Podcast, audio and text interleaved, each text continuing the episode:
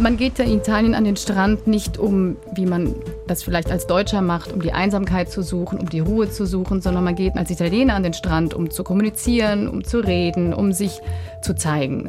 Und dieses sich zeigen kann man an der italienischen Adria perfekt in Rimini mit seinem 15 Kilometer langen Sandstrand. Und genau da sind wir unterwegs in dieser Mare-Podcast-Folge von Bremen 2 mit der Journalistin Christina Trebi, die in Rimini einen Film gedreht hat für Mare TV. Und unter anderem hat sie diesen Mann hier getroffen. Chi vuole l'acqua alzi la mano. Tutti dicono di no e io gliela butto lo stesso. Gabriele Pagliarani ist das. Er ist der Chef am Strandabschnitt 26 am Bagno 26 und der Herr über 600 Sonnenliegen. In seinem legeren Muskelshirt in Azzurro, in Blau, ist er seit Jahrzehnten eine Institution am Strand und von seinen Gästen wird er geliebt. Es ist ein zuvorkommender, warmherziger Gastgeber. Er kennt alle bei Namen, ob das die kleinen Kinder sind, die alten Damen. Er kennt sogar den Namen des Hundes der alten Dame. Er kennt sie alle. Wir lernen aber nicht nur Gabriele kennen in dieser Folge, sondern tauchen komplett ein in die Strandkultur Riminis, die viel mehr ist als kristallklares Wasser und Tausende von Sonnenliegen mit Schirmen Reihe in Reihe. Der Strand in Italien hat so einen ganz demokratisierenden Effekt. Da sind sie alle nackt.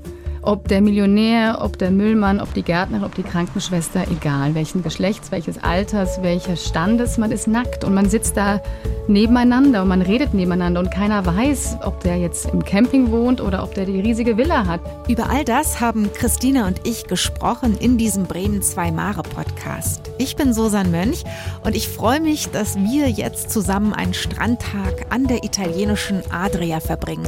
Ab nach Rimini. Hallo Christina, schön, dass du bei mir bist. Vielen Dank für die Einladung. Ich freue mich sehr. Benvenuta, sage ich an dieser Stelle. Grazie mille. Ich habe unheimlich viel Lust, muss ich sagen, auf, auf Sonne, auf Meer, auf Süden und Italien. Umso mehr freue ich mich wirklich, dass wir eintauchen in diese Stadt. Rimini und du, ihr seid eigentlich schon seit den 60er Jahren miteinander verbunden, also seit fast 60 Jahren. Klingt vielleicht erstmal merkwürdig, weil du jung bist, ne? Stimmt aber trotzdem, denn deine Eltern, die haben in Rimini geheiratet. 1967, ich würde sagen, in der absolut mondänsten Zeit dieser Stadt. Du hast uns auch ein Hochzeitsfoto von den beiden mitgebracht. Was sehen wir denn auf dem Bild und wie ist die Geschichte dazu? Die Geschichte meiner Eltern ist die, die haben sich beide in Rom kennengelernt. Mein Vater kommt aus Rom, meine Mutter ist Deutsche. Beide wie aus dem Bilderbuch, er dunkle Locken, sie blondes Haar und blaue Augen.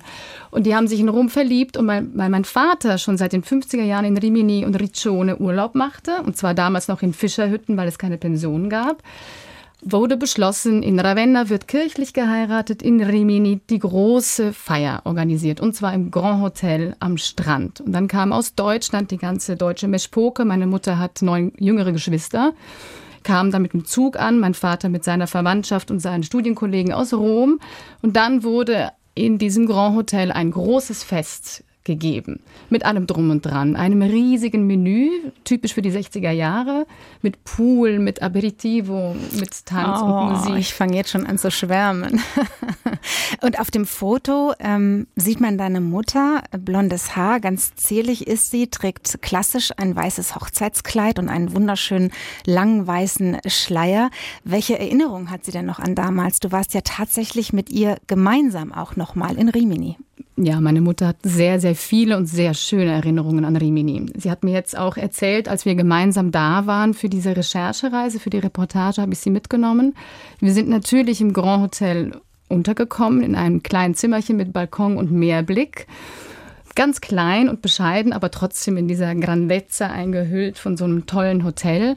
Und sie schwärmte. Sie hatte ganz viele Fotos mitgenommen. Sie hat es auch allen Leuten gezeigt, ihre Fotos, den Angestellten. Sie verglich die Hochzeitsfotos, wo dann die Torte stand, in welcher Ecke des Hotels. Wir sind wirklich alle Ecken abgegangen. Auch der Pool. Ihre kleinen Brüder sind damals schick angezogen, haben sich irgendwie die Kleider vom Leib gerissen im heißen August, sind in den Pool gesprungen, nur in Unterhose Also sie hatte lauter schöne Erinnerungen, ganz viele Anekdoten und viele, viele Bilder dabei. Du hast eben schon ähm, die Hochzeitstorte angesprochen und ich habe hier das, das Foto von dieser Torte. Das sind tatsächlich, Moment, ich zähle nochmal eben, die ist siebenstöckig. Das ist unglaublich. Ich hätte mich gar nicht getraut, die anzuschneiden. Wer hat das damals gemacht? Haben Sie dir das mal erzählt? Also ich glaube, die Torte kam auch von dem Grand Hotel. Da bin ich mir aber ehrlich gesagt nicht ganz sicher. Ich weiß nur, dass dieses Menü von dem Grand Hotel gestellt wurde. Das waren ganz, ganz, ganz viele Gänge. Ein typisches Menü, ein Buffet der 60er Jahre mit allen Tieren aus dem Wasser und vom Land, die man sich überhaupt nur vorstellen kann. Und es liest sich auch wie so ein richtiges 60er Jahre Kochbuch, was da das ist. Wellington Beef und Roast Beef und also immer sehr so ein historischer Rückblick, so ein Menü. Aber ich glaube, das Problem, meine Mutter erzählte mir, es war August, es war affenheiß. Das Menü wurde in kürzester Zeit schon wieder weggeräumt, ja. weil alles schmolz. Man kam also Güte. gar nicht richtig zum Essen, weil es einfach viel zu heiß war. Wirf doch bitte noch mal eben einen Blick mit uns auf dieses Menü. Du hast doch tatsächlich noch die, ähm, die Einladungskarte mitgebracht. Genau, also es fängt an mit Astice, Trota, Salmone, Kotze, also der Hummer, dann die Forelle, dann der Lachs, dann die Scampi, dann die Miesmuscheln und dann kommt das ganze Fleisch. Das ist Lamm, Ente, Wellington-Filet, Fasan, Vitello Tonato, Prosciutto, Roastbeef, Taube. Das ist endlos. Und das sieht man auch auf einem der Fotos. Das ist wirklich noch so angerichtet wie in den 60er Jahren mit diesen Dekorationen und dieser Gelatine und Heute würde man wahrscheinlich äh, Naserümpfen dran vorbeiziehen. Damals war das das absolute Luxusmenü. Und man muss ja auch dazu sagen, das Grand Hotel Rimini ist wirklich die erste Adresse am Platz ähm, mit direktem Blick aufs Meer. Du hast es eben schon gesagt, ist immer noch ein Luxushotel, ist ähm, ein Hotel, in dem zum Beispiel mal der Dalai Lama zu Gast war, auch Lady Diana habe ich mir sagen lassen. War das damals eine Ausnahme in den 60er Jahren, da zu heiraten, so wie deine Eltern das gemacht haben, oder durchaus auch üblich? Also für meine Eltern war es eine Ausnahme. Die wohnten eigentlich die Woche davor und danach in einer ganz kleinen Familienpension am Strand, wo man dann auch selber wusch und selber bügelte. Und dieses, die haben ja nicht im Grand Hotel übernachtet damals in den 60er Jahren. Für meine Eltern war das was ganz Besonderes. Und es war halt schon für die, die sich dort einen Urlaub leisten konnten damals, wie heute, es war die Upper Class. Es war das Grand Hotel. Fellini, der dort auch aufgewachsen ist in Rimini, der traute sich ja noch nicht mal da rein, weil das so vornehm und nobel war. Also das ist schon was ganz Besonderes gewesen damals. Ich habe irgendwo gelesen, weil du ihn gerade ansprichst, den großen italienischen Regisseur Federico Fellini, ich glaube fünffacher äh, Oscar-Gewinner. Ich habe tatsächlich gelesen, dass der ähm, doch ab und zu mal reingegangen ist, dann in dieser Eingangshalle saß, die Menschen beobachtet hat, dann hat er wohl irgendwie Skizzen angefertigt und hat danach seine Schauspieler für seine Filme ausgesucht. Fand ich irgendwie auch sehr charmant. Also da haben sie sich einen schönen Platz ausgesucht, deine Eltern. Ja, wirklich. Also ich bin ja dann zum ersten Mal, muss ich sagen, da gewesen jetzt. Ich hatte nur diese Vorstellungen aus den 60er Jahren von Rimini und sagte immer, da gehe ich nicht mehr hin, der Teutonengrill, wie man ihn nennt. Und war jetzt da und war so überrascht und war so verzaubert von dem Ort. Und nicht nur vom Grand Hotel, sondern von dem ganzen Ort dass ich eigentlich nur sagen kann, wer Lust hat auf die Adria, soll mal nach Rimini. Wir haben große Lust darauf. Nimm uns damit hin. Ich habe schon gesagt, 15 Kilometer Sandstrand. Eine Liege mit Sonnenschirm reiht sich da wirklich an die nächste, ja, egal wo man da hinschaut. Das ist einfach sehr typisch für diesen Teil der Adria in Italien. Meins wäre es jetzt nicht da bin ich ganz ehrlich, ja, ich liege gerne auf meinem Strandtuch und ähm, gerne an einem Ort, an dem ich nicht so viele Menschen um mich herum habe. Nehmen wir uns nachher noch mal viel Zeit, genau darüber zu sprechen, weil ich weiß, da gibt's ne, viele unterschiedliche Meinungen und Geschmäcker, wie das Strandleben am besten aussehen soll. Lass uns aber erstmal, Christina, auf deine Packliste schauen.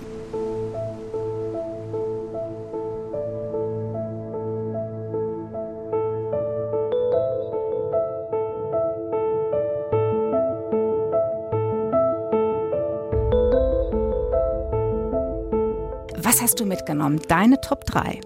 Also, das erste wäre ein Fortbewegungsmittel und zwar der langsamen Art. Entweder ein Klapprad oder ein Skateboard oder ein Tretroller.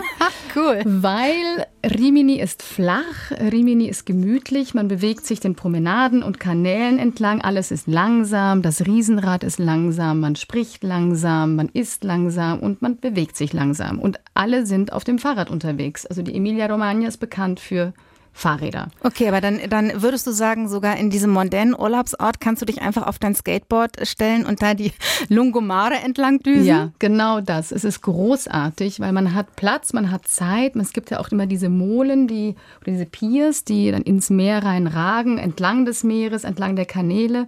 Und das ist eigentlich, also ich hätte mir das, ich hatte es leider nicht dabei und hätte es mir sehr gewünscht. Also entweder Skateboard oder Klapprad. Und das Zweite, was ich dabei hatte tatsächlich, war ein Fernglas.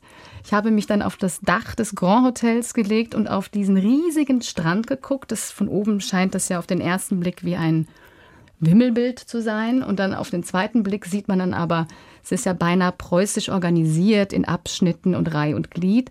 Und man kann dann mit diesem Fernrohr, kann man dann sich so ganz kleine Mikrokosmen raussuchen und so einen Nationalcharakter Italiens am Strand wiedersehen und gut. stundenlang drauf gucken. Ach klasse, ich sehe dich schon vor mir, wie du da auf der Terrasse des Grand Hotels stehst mit deinem Fernglas in der Hand und am Beobachten bist. Okay, also Klapprad, Skateboard, ähm, Fernglas hast du auch mitgenommen. Ähm, du hast es auch gerade schon gesagt, du wolltest so diesen, diesen Blick werfen auf dieses, auf dieses Rimini, weil ich glaube, egal ob man da jetzt schon mal war oder nicht, ich zum Beispiel, ich war noch nie da, man hat schon so ein Bild vor Augen, ne? eben von diesen vielen Liegen, von diesen Sonnenschirmen, endlos vielen in allen möglichen verschiedenen Farben. Lass uns da doch bitte mal von oben drauf schauen, weil ich glaube, dann kann man die Dimensionen einfach besser verstehen. Was sehen wir da? Also wir sehen wirklich kilometerlange eine Anreihung von einem Bagno nach dem anderen. Bagno sind diese Badeanstalten, die sind genau vermessen, wer wie viele Liegen hat. Die haben jetzt zu Corona-Zeiten sowieso noch mal mehr Abstand. Es sind nicht mehr ganz so viele Liegen wie früher. Also in diesem berühmten Bagno 26 waren es mal 1000, jetzt sind es 600, damit man Abstand hat. Aber trotzdem, man ist sehr eng so eng, dass man immer noch miteinander kommunizieren kann, weil das ist die Idee des Strandes. Also, also Abstand nicht mehr als so ein halber Meter nach rechts und nach links. Ich glaub, mittlerweile sind es zweieinhalb, glaube ich, durch hey, Corona. Wahnsinn. Aber das war früher richtig eng. Und man geht ja in Italien an den Strand nicht um, wie man das vielleicht als Deutscher macht, um die Einsamkeit zu suchen, um die Ruhe zu suchen, sondern man geht nach Ita in Italien als Italiener an den Strand, um zu kommunizieren, um zu reden, um sich zu zeigen. Es ist ja wie eine große Bühne, der Selbstinszenierung. Das können die Italiener ja sehr, sehr gut und auch hemmungslos. Und was uns Deutschen immer sehr peinlich scheint, ist dort normal, wenn auch sogar gefragt. Man muss es machen. Und hemmungslos laut sein und sich einfach immer unterhalten. Genau. Und was ist so für uns immer etwas peinlich? Man will ja irgendwie, man appelliert immer an die Vernunft und dort in Italien ist es eben eigentlich ein Vorzug, wenn man laut ist oder wenn man sich darstellt. Also man nennt das ja auch la, la bella figura oder die Sprezzatura, das heißt dieses beiläufige Coolsein, dieses alles im Griff haben, aber ohne Anstrengung und dieses Fare bella figura ist ja auch, man steht da, vor allem Männer, und geben mehr her, als sie eigentlich sind. Aber dadurch kommen sie so sympathisch und so leichtfüßig und so gelassen rüber, dass man das eben gerne annimmt und gerne anguckt. Und das kann man auf jeden Fall an diesem besagten Strandabschnitt 26, du hast den schon erwähnt, Bagno 26, mhm. Äh, der Chef über die 600 Liegen, zumindest in Corona-Zeiten, über alles, was da passiert. Das ist Gabriele Pagliarani. Seit Jahrzehnten macht er das schon. Ne? Es ist eine wirklich hochemotionale Angelegenheit für ihn. Seine Gäste, die begrüßt er alle noch persönlich. Buongiorno. Tutto bene? Was ist das für ein Typ, Christina? Wie sieht er aus? Man muss ihn sich vorstellen wie Maradona, der Fußballer. Wahnsinnig dick, wahnsinnig charmant, mit schwarzen Locken, mittlerweile etwas graumeliert. Vor 30 Jahren oder über 30 Jahren, als er das übernommen hatte, war er natürlich noch etwas schlanker. Und dann hat er immer die sogenannte Divisa an, seine Uniform. Das ist dann so ein dunkelblaues Shirt, da steht dann Bagno 26 drauf. Und dass er eine riesige Plauze hat, ist ihm auch egal. Also er zeigt die auch gern und er zieht sein Shirt aus und er rudert mit seinem Salvataggio-Boot auch mal raus und zeigt, dass er das noch kann. Mit seinem Rettungsboot. Genau, mit seinem Rettungsboot. Also das ist eine Mischung zwischen Sonnenkönig, eitler Gockel, sicherlich, wenn man das böse sagen will. Charmant gesagt ist es ein zuvorkommender, warmherziger Gastgeber. Er kennt alle, wie, wie, du schon sagtest, er kennt alle bei Namen, ob das die kleinen Kinder sind, die alten Damen. Er kennt sogar den Namen des Hundes der alten Dame. Er kennt sie alle. Und er kann auch alles. Er kann sich über Rezepte unterhalten, über Fußball, über Politik. Also das, was der Italiener am Strand macht, das kann er. Was ich auch besonders charmant fand, ich habe ihn ja in deiner ähm, Reportage bestaunen dürfen, dass er dann tatsächlich auch auf diesem, ja, auf dieser ähm, Uniform, wie du gesagt hast, auf diesem dunkelblauen, legeren Muskelshirt in tiefen Azzurro, hat er ja auch nochmal auf der Brust die italienische Flagge, ne? Ja, großer Nationalstolz natürlich. es spielt eine große Rolle. Man ist natürlich erstmal Italien und das ist von Gott geküsst, weil dort die schönsten Frauen, das beste Essen, die schönsten Strände, die beste Kultur und dieses unerschütterliche Selbstbewusstsein der Italiener rührt meines Erachtens sicherlich auch daher, dass ihnen mal die Hälfte der Welt gehörte. Also sie sehen sich in direkter Linie mit dem römischen Imperium. wenn man von dem vielleicht auch von Gott geküssten, ich weiß es nicht, Gabriele, ähm, tatsächlich auch mal ähm, ein Foto machen will, beziehungsweise so aussehen will wie er, dann geht es auch. Ne? Muss man eigentlich quasi nur den Kopf hinter diese Wand stecken. Erzähl uns das. Genau, man kommt in dieses Bagno rein. Die sind ja alle sehr ähnlich strukturiert. Man kommt erst durch so ein Sportteil mit Pool und diesen Spinningrädern und einem Volleyballfeld. Dann kommt eine Bar oder ein Ristorante und dann beginnt der Strand mit äh, Strandbar und den Liegen und ganz vorne ist dann der, derjenige, der aufpasst, dass dann niemand im Meer ertrinkt. Und in diesem dazwischen, bevor man quasi in diese zweite Welt des Strandes übergeht, ist ein großes ähm, Plakat aus Karton. Er steht da in voller Montur, den Bauch raus, die Arme eingeschränkt und der Kopf ist ausgefräst. Da kann man sich den Kopf, selber den Kopf reinstecken, ein Foto machen. Und auch das gehört zu dieser hemmungslosen Selbstinszenierung der Italiener. Das passt. Okay, das muss einfach dabei sein, wenn man einmal im Urlaub war in Remi. Dann zeigt man sich einfach dieses Bild und schickt es wahrscheinlich noch per Handy irgendwie an alle seine Freunde. Ich kann es mir vorstellen. Du hast schon gesagt, ja, ist ein Typ, der sich wirklich auch gerne in Szene setzt. Ähm, wenn er zum Beispiel seine Badegäste, die auf der Liege in der Sonne braten, ja zur Abkühlung mit Wasser abspritzt. Chi vuole l'acqua, alzi la mano. E. Ich fand es total skurril, als ich das gesehen habe in deinem Film. Ich habe sowas wirklich noch nie erlebt. Da schnallt er sich einen kleinen Wassertank auf den Rücken und damit spritzt er dann die Leute nass. Vor allem, ich würde sagen, gerne Frauen, die da irgendwie im Bikini liegen. Ähm, für mich wäre das jetzt, glaube ich, nichts. Fehlt mir da so ein Gespür für italienische Strandkultur? Also ob dir das Gefühl dafür fehlt, das will ich jetzt so gar nicht sagen. Aber ich denke auf alle Fälle, dass der Strand in Italien hat so einen ganz demokratisierenden Effekt. Da sind sie alle nackt. Ob der Millionär, ob der Müllmann, ob die Gärtnerin, ob die Krankenschwester, egal welchen Geschlechts, welches Alters, welcher Standes, man ist nackt und man sitzt da nebeneinander und man redet nebeneinander und keiner weiß, ob der jetzt im Camping wohnt oder ob der die riesige Villa hat. Und das ist, glaube ich, das ähm, Schöne an diesem Strandleben, an dieser italienischen Strandkultur auch, dass man dieses, diese Gemeinschaft auch sucht. Und man hat eben, man hat keine Hemmungen. Man zeigt sich dann eben mit Falten und Tattoos und Fettpölsterchen und was es ist. Und dass dann Gabriele sich natürlich vor allem die Frauen da aussucht, um sie dann nass Aber zu spritzen. Hallo. Das ist, er ist wirklich, man muss sagen, man, als Feministin stehen einem wahrscheinlich wirklich die, uns die Haare ja. zu Berge. Trotzdem verkörpert er so etwas aus einer vergangenen italienischen Strandkultur, die ich so skurril finde und so witzig finde, dass ich ihm das alles verzeihe. Ja, schon so ein bisschen aus der Zeit gefallen, aber man nimmt ihm das überhaupt nicht übel, würde ich mal unterm Strich sagen. Ähm, er hat auch ein wirklich großes Herz. Ich finde schon einen fast familiären Umgang mit seinen Mitarbeitern, oder? Sehr. Also er sorgt dafür, dass die alle immer gut genährt sind, dass sie genug Pausen haben. Er kümmert sich um alle, fragt, wie es ihnen geht. Und er hat auch ein paar Flüchtlinge, die vor ein paar Jahren gekommen sind, angestellt. Und er hat auch äh, Jugendliche mit Down-Syndrom angestellt.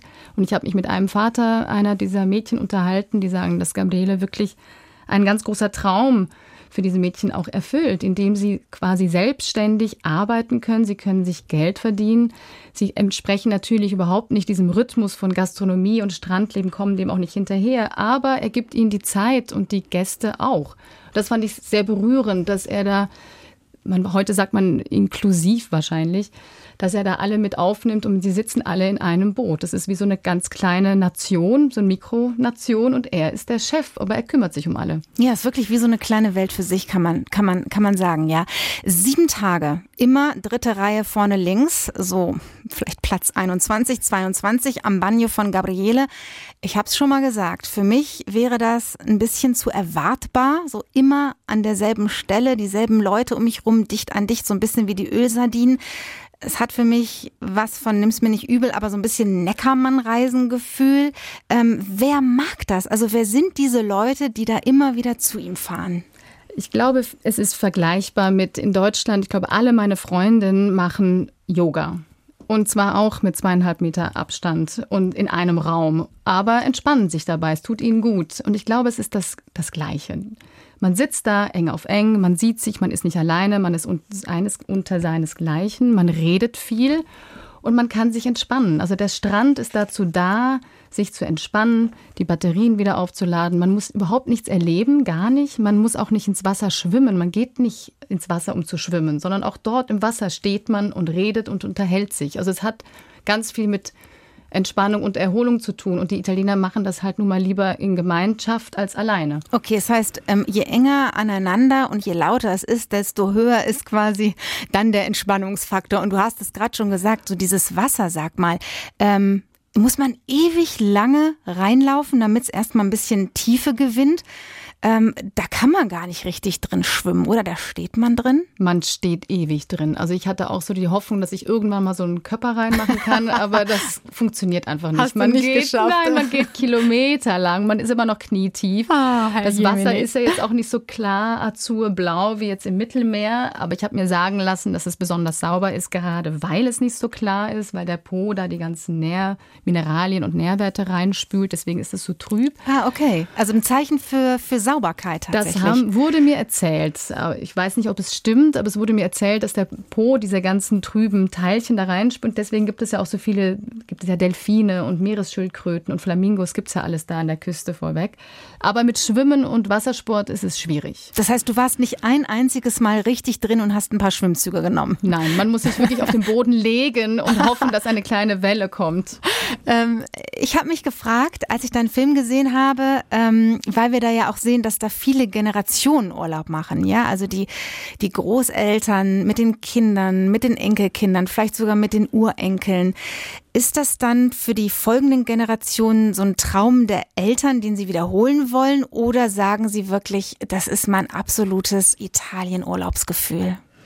Ich glaube, das kommt äh, immer dann, wenn die Kinder geboren werden. Dann gehen die nächste Generation mit den kleinen Kindern wieder an den gleichen Strand, zum gleichen Bagno, am liebsten in die gleiche Reihe, weil sie da die tollsten Erlebnisse haben als Kind. Mhm. Man kann machen, was man will. Man fällt nicht von der Klippe. Man äh, kann, wird nicht vom Meer weggerissen. Es ist sehr sicher da. Man kriegt, da kommt der eine mit dem Wagen vorbei und gibt dir immer noch das Eis. Also es sind so ganz viele Kindheitserinnerungen, jetzt aus meiner Generation auch, die gehen mit ihren kleinen Kindern wieder hin, weil sie genau das für ihre Kinder repetieren wollen. Und glaube ich, in der Zwischenzeit, das ist ja immer so, zwischen 20 und 30, chatten sie einmal um die Welt oder haben das zumindest gemacht. Und jetzt gehen sie wieder zurück, weil für Familien ist es perfekt. Man hat alles da. Man muss sich um nichts kümmern. Nicht ums Essen, nicht um die Toiletten. Das ist ja auch immer so ein Strandproblem. Man steht da unten Auf jeden Fall. Um Klar, jetzt. lass es uns ansprechen. genau. Und die kleinen Kinderchen, die können da rumrennen. Und weil es so flach ist, da passiert da nichts. Und jeder Strandabschnitt hat seinen eigenen ähm, Salvataggio, also der, der oben auf dem, auf, der klein, auf dem kleinen Türmchen steht und guckt, dass niemanden in diesem Strandabschnitt irgendwas passiert. Also es ist sehr sicher und für Familien, glaube ich, sehr erholsam. magari fanno colazione, gli rimane tutto il cappuccino sullo stomaco e poi gli viene un malore perché Also Gabriele ist ja der Bagnino, das heißt, er ist der Chef des ganzen Bagnos und die, die aber aufpassen, die Salvataggi, dass niemand ertrinkt, das ist nochmal eine andere Berufsgattung. Und dieser Salvataggio, der wird jeden Morgen instruiert, in dem Fall von Gabriele, der ihm genau weiß, welche Familien kommen heute, wer hat viele kleine Kinder, wer fällt um, wer ist tattrig, wer ist alt, auf wen muss er gucken. Und in diesem Falle war eine Familie, die zu viel Cappuccino getrunken hat. Das deutsche Phänomen, man trinkt nach dem Essen Cappuccino, was für die Italiener unvorstellbar ist, weil die ganze Milch im Magen dazu führt, dass den Leuten schlecht wird. Also sagt er ihm, pass auf, auf die da hinten, denen wird es gleich schlecht gehen. Die kippen bald um. Das war zum Glück nicht der Fall, aber das ist unter anderem der Job von Gabriele. Okay, verstehe. Und du hast mir schon ein grandioses Stichwort gegeben. Du hast vom Cappuccino gesprochen und ich schlage vor, Christina, wir schauen auf das Essen und auf das Trinken in Rimini. Die italienische Küche ist ja sowieso ein Traum für viele, ne? kaum zu toppen mit allen Varianten von Pasta, von Gemüse, von Fleisch, Fisch, Meeresfrüchten. Ich glaube, ich könnte ewig so weitermachen. Ähm, bist du bereit für einen totalen Stilbruch? Von mir aus. Ja, hast du Lust? Okay, pass auf. Dann würde ich sagen, bevor wir über das Essen sprechen, trinken wir gemeinsam einen echt italienischen Espresso. Wir nehmen ihn einfach mal vorweg. Was hältst du davon? Vielen Dank. Ich habe ihn schon gereicht bekommen, den guten Espresso, und bin sehr gespannt. Ich genauso. Ich freue mich schon. Tinja, die liebe Kollegin aus der Mare Podcast Redaktion, hat ihn für uns frisch aufgebrüht. Vielen Dank. Er sieht schon mal gut aus und er riecht auch sehr gut. Die Farbe ist auch schön dunkel. Also vielversprechend. Danke, Tinja. Herrlich. Oh ja, duftet schon mal. Ähm, Riecht sehr gut. Vielen, sehr würzig, würde ich sagen. Ähm, immer gerne, Christina. Ähm, ich probiere, ja? Ja, probiere mal gerne.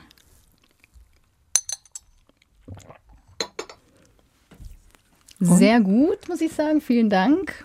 Es fehlt jetzt noch das Meeresrauschen, damit es perfekt wird, aber das stellen wir uns einfach vor.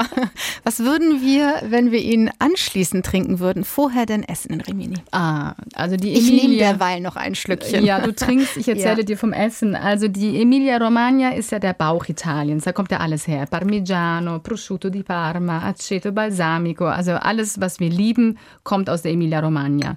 Und in Rimini, das ist ganz bekannt für mhm. die sogenannte Piadina, die so eine Art Pizza. Ja, so ein Fladenbrot. So ein Fladenbrot ja. Mhm. belegt mit allem Möglichen, ganz einfach auf die Hand. An jeder Ecke ist so ein kleiner Stand. Und man kann es mit allem belegen. Ob das Ricotta ist, ob das ähm, Tomaten sind, ob das Käse, Schinken, Erbsen. Mit allem wird das belegt. Mit das, Erbsen sogar? Ja, alles. Man kann da wirklich alles reinmachen. Und es wird an jeder Ecke gereicht. Und mittlerweile, ich weiß auch nicht, wenn man an so einem Laden, also einem kleinen Kiosk vorbeikommt und man guckt sich das alles an, was mit, womit es belegbar ist. Das stehen bestimmt 50 verschiedene oh. Namen von verschiedenen Piadine. Also das ist so das Wichtigste in Rimini der schnelle Imbiss von der Ecke. Sozusagen. Also das Streetfood quasi. Genau. Und eines deiner Favorites höre ich da aus. Ja, ja, natürlich ganz, ganz weit oben. Und wenn man so richtig essen will und es warm werden soll, dann kann man zum Beispiel den berühmten Risotto alle Vongole bestellen. Also es wird ja dort in der Po-Ebene ganz viel Reis angebaut. Es ist ja, ich glaube, die größte Reiskammer überhaupt in Europa. Und die Bongole auch. Die werden dort im Sand der Adria wachsen diese vor sich hin. Ich glaube, Italien ist sogar der größte Exporteur nach China weltweit für Bongole. Das sind dann so Mini-Mischelchen, die werden befruchtet, kommen unter die Erde und dann wartet man, bis die groß werden. Dann holt man die wieder mit so Kerchern raus. Und dann macht man diesen Risotto alle Bongole. Etwas ungewohnt vielleicht für deutsche Mägen oder Ohren. Sehr, sehr köstlich und auch mal eine Alternative zur berühmten Pasta, die man ja sonst immer kriegt. Auf jeden Fall. Das heißt also, auch die hast du gerne gegessen. Sehr gerne. Ich schlage vor, wir nehmen noch mal ein kräftiges Schlückchen, oder? Jetzt, jetzt können wir auch, jetzt dürfen wir, ohne, ohne stilbrüchig zu sein. Sehr gut. Jetzt ist es nicht nur die Küche, die Rimini so beliebt macht, ähm, schon seit den 50er Jahren und dieses äh, Meer, dieser Strand, das Strandleben, von dem du uns erzählt hast in den Bagnos, ähm, sondern, und auch das war Teil deiner Recherche, deiner Reise, auch deines Films und es klingt jetzt vielleicht erstmal merkwürdig, aber es ist so, ausgerechnet der Schrecken des Zweiten Weltkrieges, der hat dafür gesorgt, dass viele Deutsche wieder an die Adria und zwar nach Rimini gefahren sind. Stichwort Kriegsgefangenenlager der Alliierten Alliierten und zwar mitten am Strand. Was war das für ein Kriegsgefangenenlager und was hat das bitte schön mit den deutschen Urlauberinnen und Urlaubern der 50er Jahre zu tun? Also die Deutschen haben ja an Seite der Italiener gekämpft im Zweiten Weltkrieg, bis dann Mussolini in den Norden abhaute, der König in den Süden abhaute, ein Bürgerkrieg losging und die Alliierten kamen. Also die Amerikaner und die Engländer haben Italien besetzt, 1943 und haben dann ein Kriegsgefangenenlager eingerichtet für die deutschen Soldaten, die dort in dem Land quasi auf einmal Feinde waren. Und das waren 150.000 deutsche Soldaten, die dann 1900 bis in die 1947 in ein Kriegsgefangenenlager kamen unter britischer Aufsicht am Strand von Rimini und Bellaria. Und das nannte man damals die Rimini-Enklave. Das wurde am Strand aufgebaut, dieses Kriegsgefangenenlager. Genau, und zwar erst in Erdlöchern mit Zelten im Sommer wie im Winter. Es muss auch nicht einfach gewesen sein. Es war heiß, es war, man war an den Elementen ausgesetzt, wurden von dort verteilt in verschiedene Arbeitseinsätze nach Italien und das Lager unter britischer Aufsicht wurde tatsächlich erst 1947 aufgelöst. Also das war sehr, sehr lange noch vorhanden. Und diese jungen Soldaten, von diesen 150.000 jungen deutschen Soldaten, sind natürlich viele in den 50ern und 60ern zurückgekommen und wollten ihren Freundinnen, ihren Frauen, ihren Kindern diese Adria zeigen, dieses Rimini zeigen. Und sie kamen jetzt nicht mehr als Kriegsgefangene, sondern als Urlauber. Und das war dann so der Beginn des Massentourismus in Rimini. Eine Wahnsinnsgeschichte. Ich hätte wirklich nicht gedacht, dass ähm, ja ein Ereignis, das mit so viel Schrecken und mit so viel Trauer belegt ist, dann dazu führt, dass man sagt, ich bin wieder in Deutschland und ich nehme jetzt meine Familie und fahre einfach nochmal genau dahin, wo ich ja eigentlich ein Kriegsgefangener war. Was noch hinzukommt, ist, dass ähm, die Soldaten, die deutschen Soldaten, die damals sozusagen dort ähm, untergebracht wurden, die hatten eine unglaubliche Sehnsucht nach ihrer Heimat und die hatten aber auch Sehnsucht nach einem Orgelspiel beim Gottesdienst. Was haben die dann gemacht? Das ist eine Geschichte, die wusste ich vorher auch nicht. Und zwar im Sommer 1945 hat einer der Lagerinsassen an ein schwarzes Brett geschrieben, Suche Orgelkollege zwecks Austausch. Den hat er gefunden, die haben sich ausgetauscht und den Plan geschmiedet, dass sie eine Orgel bauen wollen. Und zwar aus Müll. Das waren Keksdosen, das waren Kanister, das war Treibholz, das war Leder aus irgendwelchen alten Hosen. Und das haben die gemacht. Dann, die Alliierten waren etwas argwöhnisch und meinten, naja, also nicht, dass sie uns jetzt hier Waffen bauen, merkten aber schnell, das hat einen ganz anderen Zweck. Und dann haben sich dann Künstler, Architekten, Handwerker zusammengetan, ich glaube ein Dutzend, und haben innerhalb weniger Monate eine riesige Orgel gebaut. unglaublich. Aus Konserven Geschichte. und ja. aus diesen Dosen und Büchsen. Und die funktionierte auch. Die wurde dann eingeweiht von, am Strand stand die, von dem äh, Bischof von Rimini. Und dann gab es sogar einen Wettbewerb. Das hat, glaube ich, auch die britische Aufsicht aufgeschrieben, wer die bemalen darf. Da konnte man sich bewerben. Einer der Insassen hat die dann auch bemalt. Und dann gab es, glaube ich, zweimal am Tag eine Messe. Und der ganze, diese ganzen Insassen, sehr viele gingen immer dahin, weil das einfach, das war Hoffnung, das war Glaube, das war Gemeinschaft. Und diese Orgel, so wie mir das ähm, Michael Grüber erzählt hat, der diese Geschichte recherchiert hatte, ein Organist in Deutschland, der hat dann diese ganzen Kriegsgefangenen besucht und hat auch Fotos von den Orgeln gefunden, hat die danach gefragt und viele sagten ihm, das war der Hoffnungsschimmer, das war Überleben, das war nach Hause kommen, das war das, was sie jeden Tag wieder hoffen ließ, dass es irgendwann vorbei ist. So eine rührende Geschichte, wie ich finde, und hat irgendwie auch was sehr Versöhnliches, oder? Sehr. Musik versöhnt tatsächlich. Ja, auf jeden Fall. Hast du denn, als du in Rimini warst, noch Reste dieser Orgel dort gefunden? Also es war wohl so, dass die dann, diese Orgel, als der Krieg vorbei war, in einer Kirche unterkam, dann im Keller der Kirche unterkam und diese Kirche ist leider in den 60ern abgebrannt. Und auch diese Orgel. Ich habe dann dort angerufen und die sagt, naja, also das ist alles hier angekokelt und halb verschmolzen. Wir haben das leider weggeschmissen. Also die Orgel gibt es nicht mehr, aber es gibt noch Originalaufnahmen.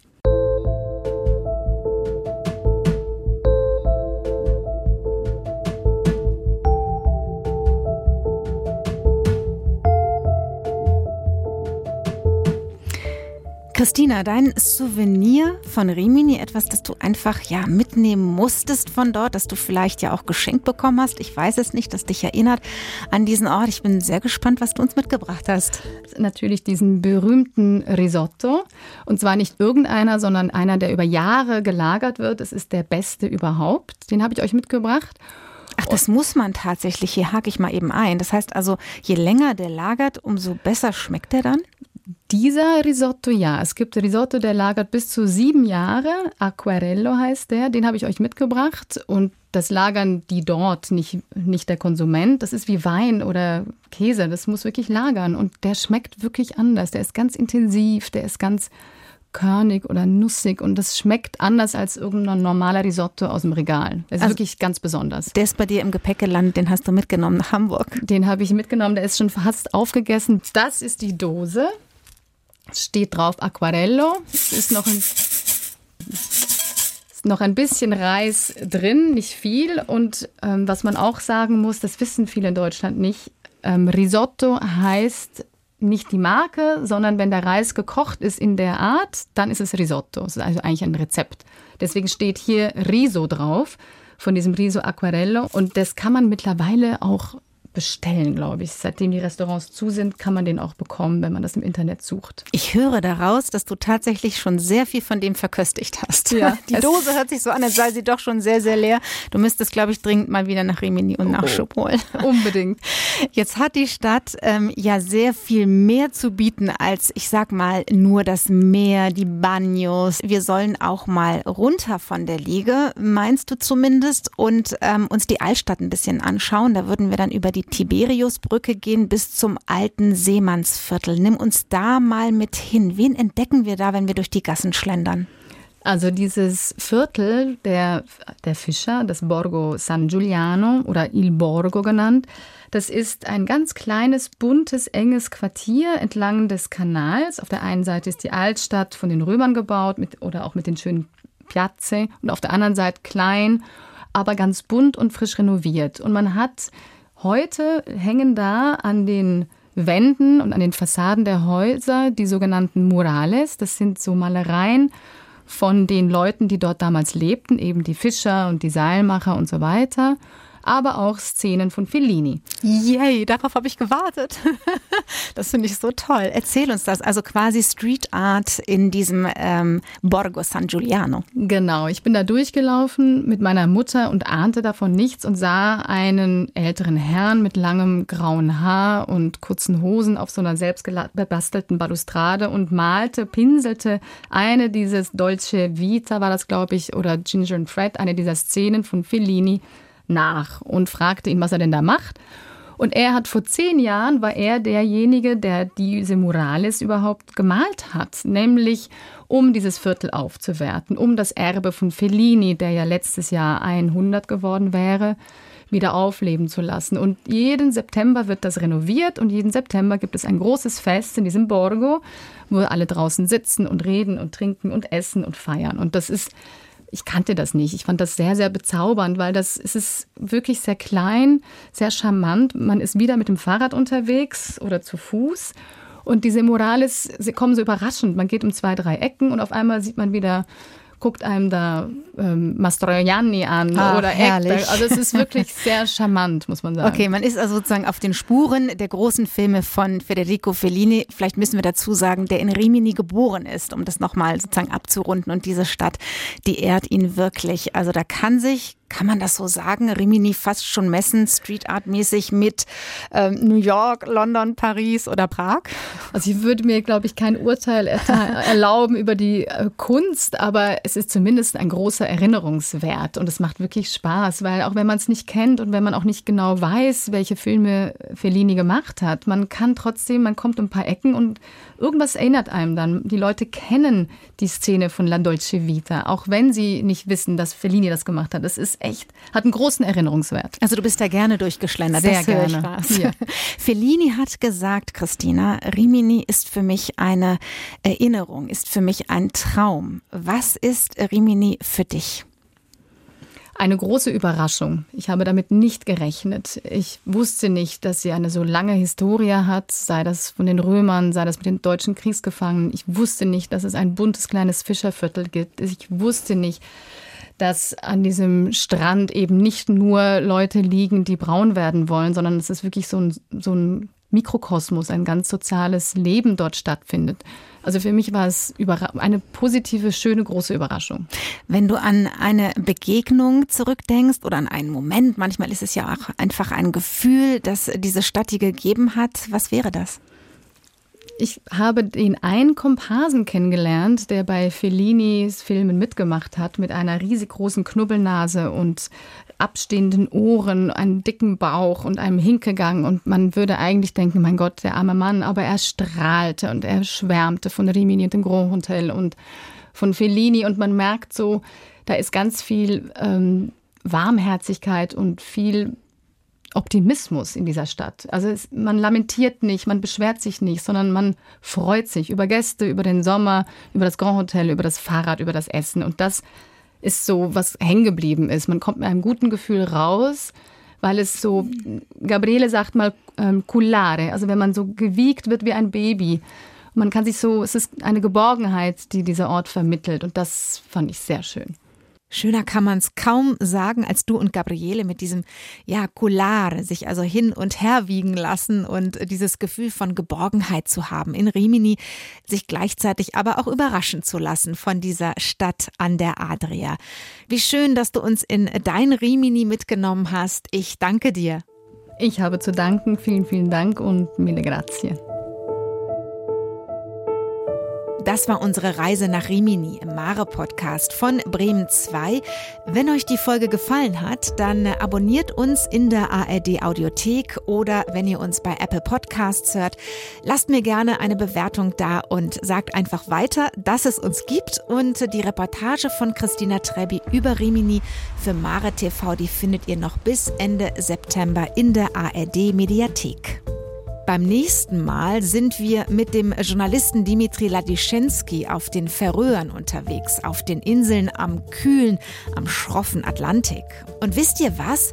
Da sitzen viele Männer abends alleine in Jogginghose bei ihrer Mama auf dem Sofa und warten auf die große Liebe, ohne dass sie kommt.